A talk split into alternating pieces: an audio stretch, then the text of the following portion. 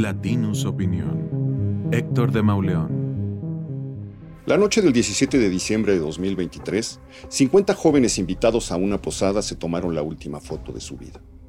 A un lado de los viejos arcos de la ex hacienda de San José del Carmen, bajo las ramas del árbol frondoso y con el firmamento nocturno de fondo, los invitados posaron sonriendo. Era una fotografía que iba a causar dolor y conmoción. Once de ellos perderían la vida minutos más tarde. Otros 14 resultarían heridos. Según el relato de los sobrevivientes, un grupo de individuos que no habían sido invitados y que quisieron sacar a bailar a algunas de las muchachas presentes tuvieron un altercado con algunos de los invitados y regresaron más tarde con armas largas. Mátenlos a todos, dijo el que iba a la cabeza de ese grupo. La policía levantó en el lugar 195 casquillos percutidos. La mayor parte eran de alto calibre. Provenían de siete armas que habían sido empleadas para cometer otros delitos.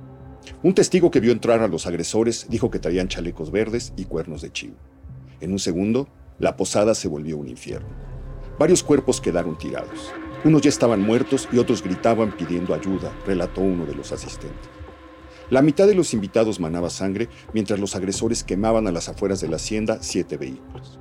Entre las víctimas había dos muchachas y se hallaba también el cantante del grupo que amenizaba la reunión. Aquella última foto se ha convertido en un emblema de indignación, en un estado donde la violencia está desbordada y la falta de respuestas también. En los días que siguieron a la masacre, los, jóvenes fueron velados en casas y funerarias de Salvatierra. Vimos imágenes de los cortejos, vimos a los padres y otros familiares vestidos de luto, llorando y con cruces y flores en las manos. Vimos caravanas de dolientes andando detrás de los ataúdes por calles de Salvatierra. El presidente López Obrador fue ajeno a ese dolor como había hecho semanas antes en el caso de los estudiantes de medicina asesinados en Celaya, vinculó la masacre de Salvatierra con un aumento en el consumo de drogas en el estado de Guanajuato. El alcalde de Salvatierra le respondió que conocía a varios de los jóvenes y negó que estuvieran involucrados en asuntos criminales. Lo que López Obrador no dijo es que Salvatierra es una señal de alarma que estaba encendida desde el principio de su gobierno.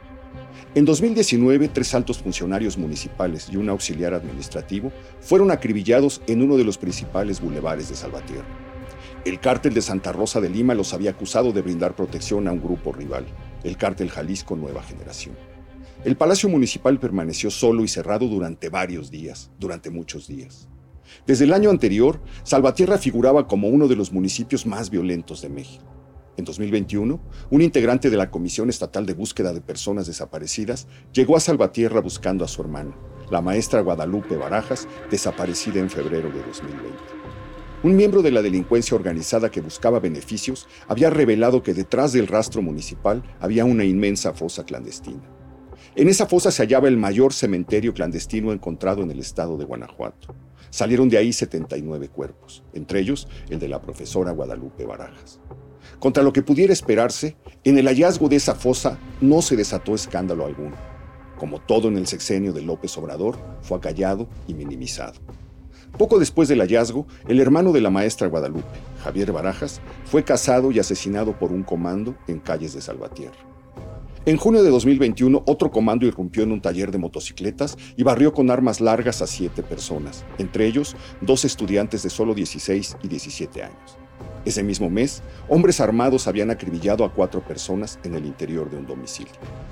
Durante el sexenio de López Obrador, la violencia asociada con el crimen organizado ha crecido como nunca antes en el estado de Guanajuato, donde se cometen más de 3.000 homicidios al año a partir de 2018. Hoy, uno de cada 10 homicidios ocurridos en México fueron cometidos en esa entidad. Incontables masacres de jóvenes han sucedido en ese estado. Todavía está fresca la ocurrida a mediados de 2020, cuando 27 jóvenes fueron ejecutados en un anexo de Irapuato. La pugna entre dos grupos de la delincuencia organizada que intentan controlar el huachicol, el tráfico de drogas y de personas, ha llenado Guanajuato de masacres, de mutilaciones, de calcinamientos, de cuerpos torturados, de fosas clandestinas. Los números no mienten.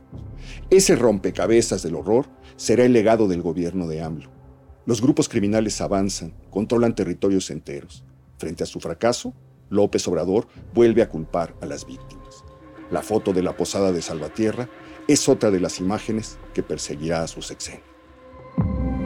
Esto fue una producción de Latinus Podcast.